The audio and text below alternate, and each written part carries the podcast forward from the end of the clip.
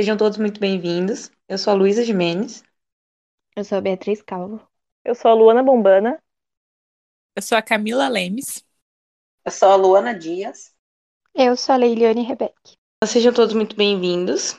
Anjos Silenciados é um projeto do Centro Universitário Integrado, trazendo para vocês um pouco dessa triste realidade que é a violência doméstica, feminicídio e abuso infantil. Estamos hoje com a nossa convidada, Valdirene Neves, que trabalha no Conselho Tutelar há cinco anos. Seja muito bem-vinda, Valdirene. Olá, boa noite a todos. Obrigada pelo convite. É muito bom estar com vocês nesta noite. Obrigada a você. Valdirene, vamos começar então. É, qual que é a média de casos de abuso infantil registrados por ano na região em que você atende? Olha, é, no nosso município, o Conselho Tutelar de Campo Mourão, ele atende somente o município de Campo Mourão, né? Então, no ano de 2020, nós tivemos 59 casos. E no ano de 2021, nós já estamos com a, a quantia de 35 casos de janeiro até agora o mês de julho, agosto, perdão, agosto. Já são 35 casos atendidos pelo Conselho Tutelar de Campo Mourão. Ah, sim. E quem faz a denúncia normalmente? É um membro da família ou são pessoas próximas, assim, que não fazem parte da família? Como que ocorre essa denúncia? Na verdade, a, as denúncias elas são feitas é, às vezes pela própria criança ou adolescente que ligam para o conselho ou são pessoas da família e nós temos também a, a rede de ensino onde se identifica muitos casos de violência sexual que também procede denúncia ao conselho, né, que é uma das atribuições deles é fazer a denúncia. Ou nós recebemos a denúncia via ligação telefônica, pelos telefones, é, o telefone celular e o telefone fixo do conselho, aonde também nós recebemos denúncia e também pelo Disque 100, porque toda a população pode fazer as denúncias de violação de direitos pelo Disque 100. Assim, e em caso de suspeita de abuso, tipo, a criança. Normalmente algumas crianças é, se sentem envergonhadas ou inseguras, né? De comentar para os pais ou para os responsáveis. Em caso, tipo, se eu tenho uma criança na família, eu suspeito desse abuso, que a, a criança demonstra alguns sinais, como que eu posso proceder? Tipo, eu, é, eu converso com a criança normalmente, para ela se sentir mais segura em contar, ou normalmente as crianças não contam, tentam esconder. Como é que isso ocorre, essa comunicação com a criança, em caso de suspeita? Então, a identificação de um suposto abuso, né, é, ele, ele ocorre a partir da, do comportamento, mudança de comportamentos das crianças e adolescentes, né? Pois as crianças, elas começam a, a se comportar diferente, ficarem isoladas, né? Elas é, evitam contatos com as pessoas, elas é, acabam não se alimentando direito. Então, assim, existe várias é, maneiras da, da, de ser identificado que há uma um suposto, uma suposta situação de violência é, sexual. E a maneira de abordar a criança seria se perguntar se está tudo bem, observar né, o comportamento dela para tentar identificar se há isso ou não, né? É, as, normalmente as denúncias acontecem apenas em ambientes é, socioeconomicamente desfavorecidos ou em qualquer é, é, classe social? Olha, na verdade, é, ser humano, eles são seres humanos com defeitos e qualidades em todas as classes sociais, né? Então, é, no Brasil todo, o que a gente tem estudado, verificado sobre esse assunto, né? É, sobre essa violação de direitos, ela, elas ocorrem é, em todas as classes sociais. e principalmente no, no assim, no, na maioria dos casos são famílias, amigos de famílias, pessoas muito próximas das crianças e dos adolescentes. É, sobre a pedofilia, normalmente, assim, qual é o perfil que a gente pode identificar um pedófilo, que a gente pode ver pelo, pelas atitudes e tal? Então, é, na verdade, é, a, quem tem que ficar atento às crianças e adolescentes são a família, né? Porque existe uma cultura de violência sexual no Brasil. É, no, nos tempos antigos, se aceitava muito essa situação e ninguém gostava de falar sobre o assunto. Era tabu, né? Então, é muito difícil identificar alguém que pratica violência sexual contra crianças e adolescentes. E, na verdade, a pedofilia, ela nem sempre uma, um abusador de criança, ele é um, um, um pedófilo, porque existe duas diferenças, existem diferenças entre um abusador né, e um pedófilo. Porque, na verdade, é importante se identificar o que, que é realmente o, o abuso sexual, sabe? É, porque o abuso sexual, eles são é, atos físicos, né? Ele inclui relações sexuais é, de diversas maneiras. Eles também inclui o beijo na boca, a, o voyeurismo, né? Ele é, também é considerado o, abuso, né? É, o passar a mão, ou pegar criança no colo e ficar, né, roçando criança no colo também é um abuso. Muitas vezes a gente é, observa as pessoas beijando criança, postando fotos de crianças beijando na boca, né, das crianças, mas isso já é uma violência, porque a, a, as crianças elas precisam ter o seu, seu corpo, né, é, respeitado pelos adultos, né? Então assim é muito difícil identificar um, um, um abusador de crianças, porque é, cada um tem suas características próprias, né? é importante a atenção, a atenção da família é, com relação a essas crianças e observar se a pessoa está muito próxima, né, da criança, se gosta de ficar sozinho com a criança. Uhum.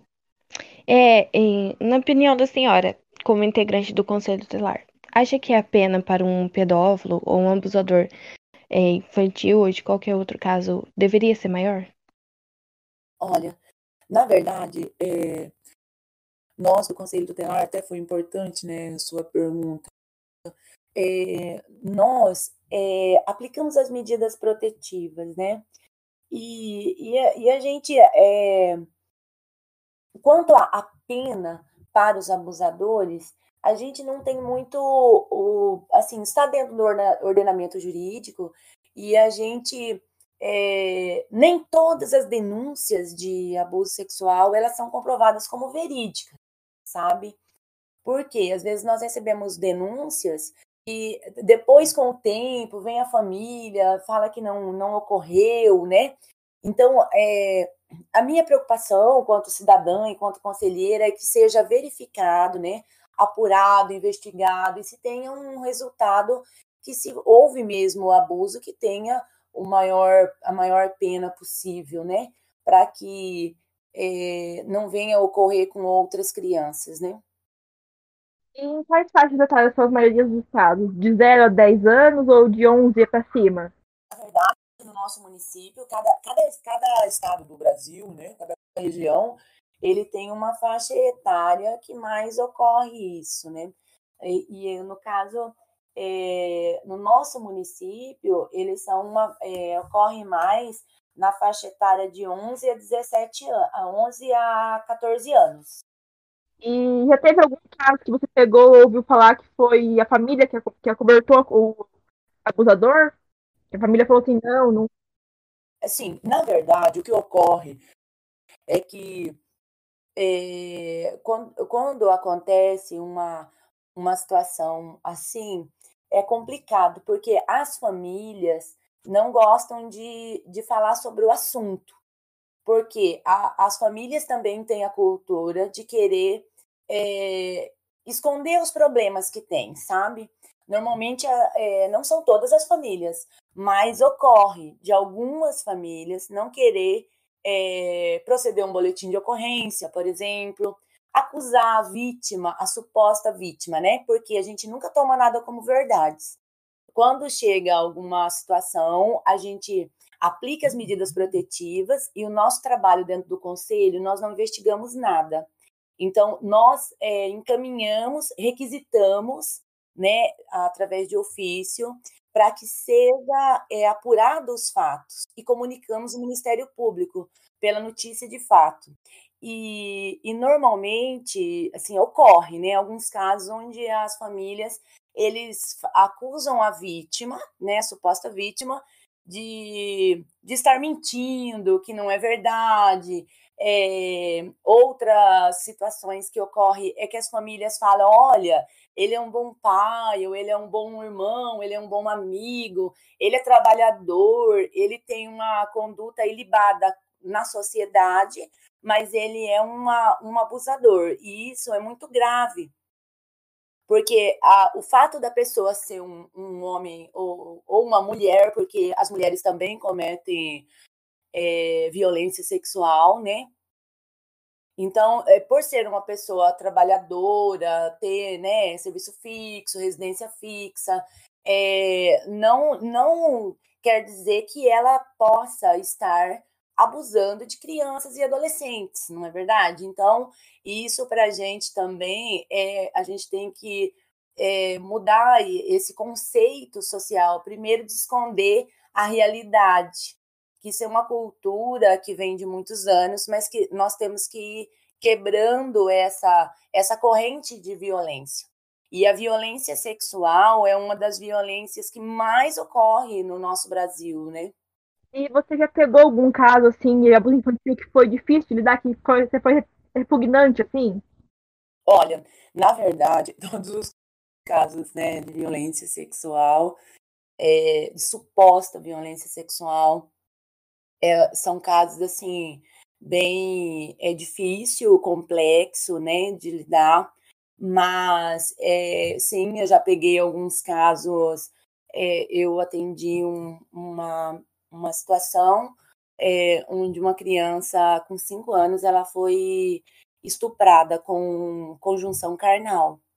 E, e isso, para mim, foi bem difícil, porque uma criança com cinco anos, ela é muito pequena, é, é muito destrutivo para a vida dessa criança, né? E foi bem difícil, foi bem é, complexo, mas a gente precisa centrar, se centrar para fazer um trabalho da melhor forma possível, né? Então a gente vai dentro da legalidade, faz um trabalho humano, mas dentro da legalidade a gente aplica todas as medidas né, de proteção para essa criança, que é requisitar que seja é, apurados os fatos é, em minúcias, né? E que seja punido o causador dessa violência tão grande. É, além do meio familiar, né, que é o adolescente, a criança convive, qual é o outro ambiente que vocês mais identificam o abuso? Corre mais mesmo no meio familiar, sabe? Amigo família, que visita a família, é, pessoas que levam muitas pessoas na, na, nas suas residências, pessoas desconhecidas, né? é, locais onde tem pessoas pró, é, próximas que ganham confiança das crianças dos adolescentes e acaba ocorrendo o abuso, né? Mas o abuso, o, o abuso, a violência, ocorre em qualquer lugar, sabe? Em qualquer lugar porque é, a gente não consegue saber, as pessoas não conseguem saber onde tem um abusador. E como eu disse, até o beijo, o toque, ele é, é, é, é uma violência sexual, né? Ah, certo. É, é, e ainda você identifica muitos casos onde a vítima não conta por medo, porque no caso, com certeza, muita ocorre muita ameaça também, né? por trás desses, desses abusos.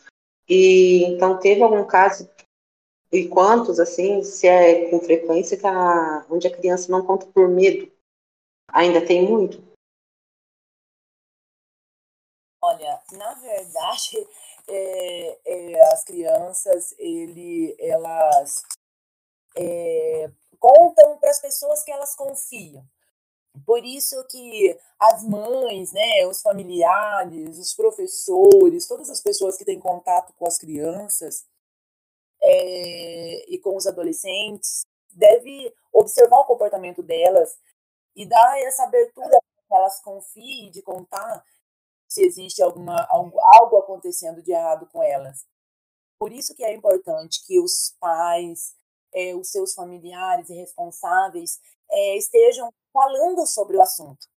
A, a, sexualidade, né, a, ela deve ser, ser conversado com, com as crianças e adolescentes sobre o seu corpo, né, aonde as pessoas não podem tocar, o porquê que não podem. Isso, é, que não é normal que, que toquem no corpo delas que não é normal que beijem elas na boca, que peguem nelas. Então, assim, isso é dever da família. É o dever da família falar. Mas nós temos uma, uma cultura no Brasil onde isso não se pode falar, que é algo feio falar sobre o corpo, mas isso tem que ser mudado para o benefício das nossas crianças, porque o Brasil ocorre muitos casos e só vai só vamos conseguir evitar é, que isso ocorra com tanta frequência quando nós passarmos a falar sobre o assunto sim para nossas crianças, explicar para elas que o corpo, que corpo de criança não se toca, corpo de adolescente não se toca, né? Não ficar mascarando, né? Não, é, se mascara o fato de não poder tocar no corpo, não falar de sexualidade, falar do corpo, para as crianças e adolescentes e também se mascara depois, se tenta é, esconder depois quando acontece uma, uma, uma violência. Porque ninguém tem na sua família uma, uma situação dessa, né? Então as pessoas tentam esconder. Então é um trabalho muito difícil quando isso ocorre.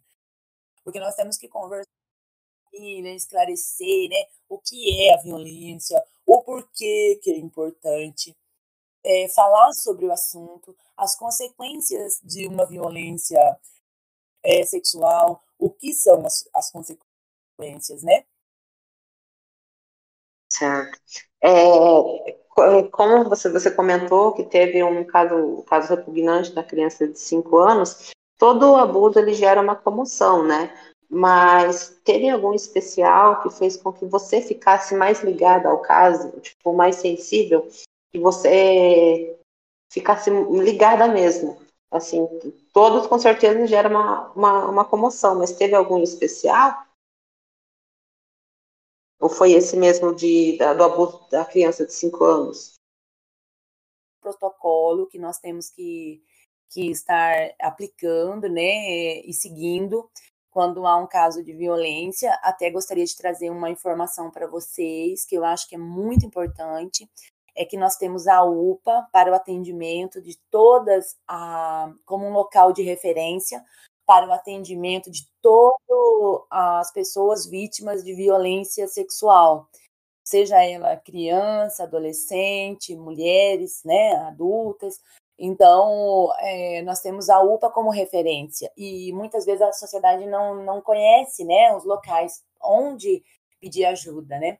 Mas, é, na verdade, todos os casos que ocorrem de violência é, sexual e as demais violências que a gente é, tem atendido dentro do Conselho Tutelar de Campo Mourão, elas são, assim, bem chocantes para a gente.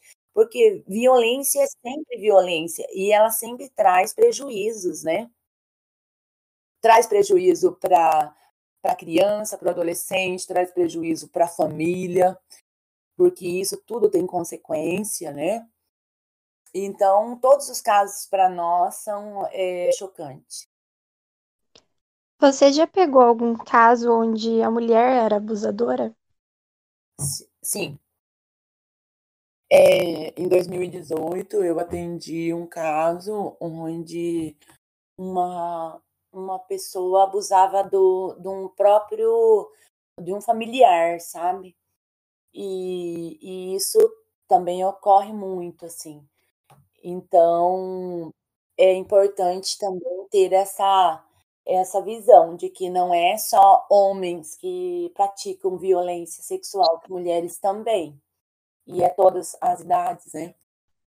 Uhum. E nesse caso em específico da criança de 5 anos, o abusador era um parente ou um amigo da família? Amigo da família. Uhum. Quando, quando é constatado que teve mesmo abuso, para onde que são encaminhadas as crianças?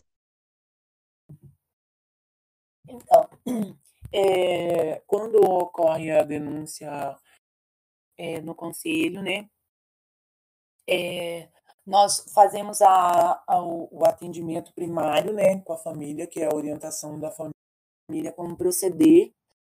É, nós solicitamos que a família é, leve a criança para a UPA, né, é, para os atendimentos, porque lá tem um, um coquetel, é criança e adolescente, né, tomar um coquetel, e isso faz com que evite que a, a vítima tenha vários é, tipos de doenças que são evitados com esses medicamentos, né?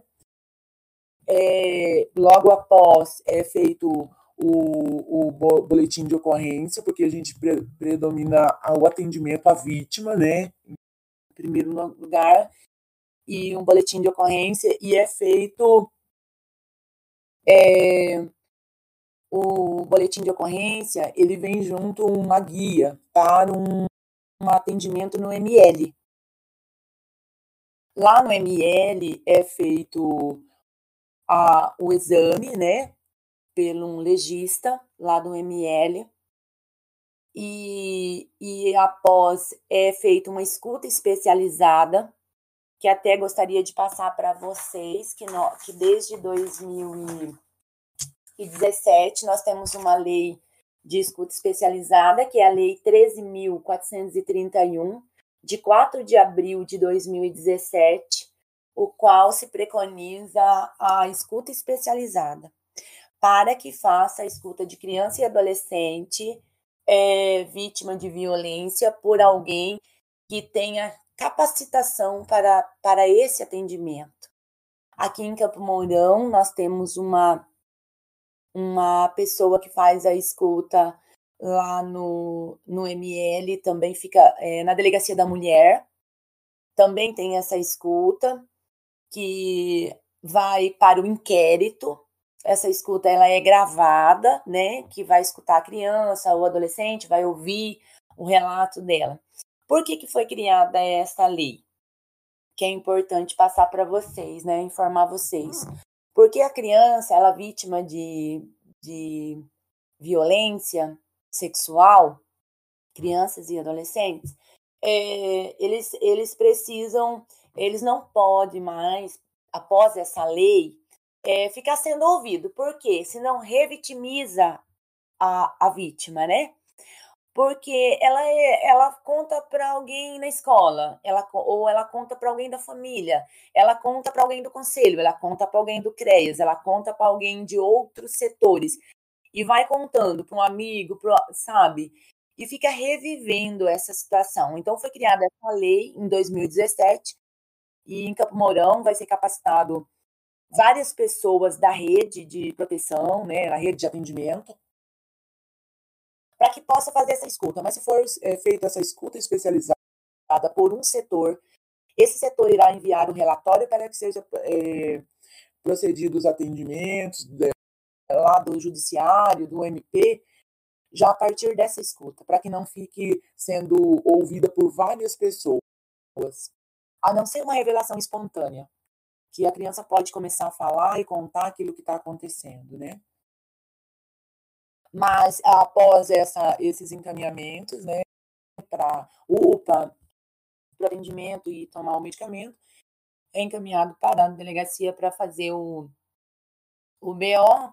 Após, faz o exame no ML, tem a escuta especializada e nós do conselho requisitamos o atendimento do CREAS, porque o CREAS vai fazer um atendimento técnico para essa é um atendimento psicossocial, né?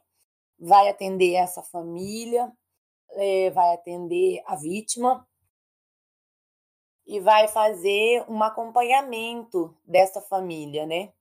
Lá no CREAS consta uma, uma técnica que é psicóloga, a outra assistente social, e, e após né, tudo isso, é, quem investiga é, é a polícia né, sobre esse fato, após aberto o inquérito, e vai todas essas informações de todos os, os setores da, da, rede de atendimento, ele vai diretamente para o judiciário. E lá vai ser feita a investigação e a apuração dos fatos para verificar se foi verdade ou não, se houve ou não, mas é tudo muito bem é, verificado, sabe? Através de todos esses setores que, que a, que foi feito o atendimento para essa vítima. É, é que assim, no caso você já disse que a maioria dos abusos ocorre dentro de casa. Eu queria saber se você já pegou algum caso de abuso que aconteceu em escola ou outros lugares que não fosse dentro de casa, por pessoas assim que não é familiares ou amigos da família. Sim, nós temos um caso. É, eu atendi um caso no ano de 2019, início de 2019. Eu atendi um caso é, aqui em Campo Mourão de uma adolescente que ela estava próximo da casa dela e uma, uma pessoa é, abordou ela, isso é, já era noite, e fez essa abordagem para ela é, com uma arma e fez ela entrar dentro do carro dessa pessoa e abusou dela. E depois falou: Olha, agora você corre, senão eu vou matar você. E apontando a arma para ela. Então, é, é uma, uma situação também inusitada, né? Porque é uma pessoa aleatória, assim. A pessoa estava andando na rua, próximo da casa, da sua residência, e ela foi vítima de uma violência sexual. Assim, que eu, eu acredito que ela é, ficou, assim, surpresa com a situação, né? Porque é inesperado você ser abordado na rua com uma pessoa apontando uma arma para você e, e, te obrigar a entrar no carro e ainda falou para ela, se você correr, eu atiro em você, eu te mato. Então você entra aqui, sabe? Então isso é uma situação que é, eu também atendi lá no conselho. É, para fechar a entrevista de hoje, é, então, assim, quando o, o abuso ele é investigado, ele é comprovado que realmente aconteceu, a criança o adolescente, ele tem um suporte psicológico, né? Tipo, a família, depois de tudo, ela vai ter um, um suporte, né, psicológico para eles. Nós temos uma rede de proteção. A rede de proteção, ele comporta, é, dentro do nosso município, né? Ele comporta vários setores que fazem o atendimento para as famílias, né? que são vítimas de violência. Tem o conselho que faz o primeiro atendimento, faz as orientações, requisita esses atendimentos, né? E, e, e vai para o CREAS, que tem uma psicóloga que já vai estar tá fazendo esse atendimento. Nós temos um ambulatório de saúde mental em Campo Mourão. Então, a rede de proteção, ele faz um atendimento tanto para a família, como faz o atendimento para a, a vítima, né? Então, todos são atendidos pela rede de proteção, de, de maneira técnica, né? Porque lá tem profissionais que, que são preparados para fazer esse atendimento da melhor maneira possível dentro do nosso município. É, todo esse trabalho com essas vítimas é, é realizado de maneira sigilosa, o nosso trabalho lá no conselho é tudo mantido em sigilo, mas nós temos grande, um grande número de casos de violência de diversas naturezas, né? Diversas formas e maneiras de violência, mas é, e também muitos casos de violência sexual contra criança e adolescente. Que isso é lamentável. É preciso falar sobre o assunto, né? É preciso quebrar esse tabu de não falar sobre violência. É preciso falar, encontrar maneiras de quebrar esse ciclo, né? E eliminar, extirpar essa cultura de, de esconder isso e não aceitar. A sociedade não pode aceitar, né? Por isso que a educação sexual é muito importante nas escolas, né? Porque se uma criança estiver sofrendo um abuso, ela vai poder contar, ela vai poder saber que algumas partes não podem ser tocadas. Sim, com certeza. É preciso falar sobre o assunto. Não, não se deve fingir que as coisas não existem, senão nós nunca vamos quebrar esse ciclo. Esse ciclo tão causador de tanto mal a nossas crianças e adolescentes. Na verdade, todos, né, que são vítimas têm consequências, né? É, a, a, as consequências são bem graves para a vida toda das vítimas. Que, algum outro número que, tá, que possa ligar, assim, para a gente poder falar, assim, para o pessoal? Ah, tá. Nós temos, nós temos os canais de denúncia para o conselho, nós temos o Disque 100, né? O Disque 100, quando vocês fazem uma denúncia de Disque 100, vocês fazem uma denúncia de maneira anônima. É, toda a sociedade deve proferir, proferir as, as denúncias também pelo Disque 100. Quando as denúncias são feitas pelo Disque 100, vai para o Conselho Tutelar uma via e outra via já vai para o Ministério Público já informa o Ministério Público também dessa violência, sabe? É, nós temos o telefone do Conselho Tutelar fixo, é, 3518-4426, onde nós temos um, uma pessoa que vai atender essa ligação e vai anotar as denúncias também de maneira anônima. E nós temos o telefone do plantão do Conselho Tutelar, que é o celular de é, 24 horas de atendimento, que é o 99125 6727. Que pode também ser feita a denúncia por este número de telefone. E também presencial. Tem a maneira presencial, que as pessoas podem estar indo no conselho, é, que será atendida todos os dias. No nosso conselho tem duas é, conselheiras fazendo o atendimento presencial e a pessoa pode ir lá fazer essa denúncia, não fica registrado quem é a, a pessoa denunciante, e também não fica registrado, a gente não, não passa informação de quem foi que fez as denúncias. Dentro do conselho, todos os denunciantes, eles são preservados de todas as denúncias. É, todas as denúncias que são feitas para nós, o nosso intuito é só saber as violências que são cometidas na nossa cidade para a gente poder aplicar as medidas protetivas.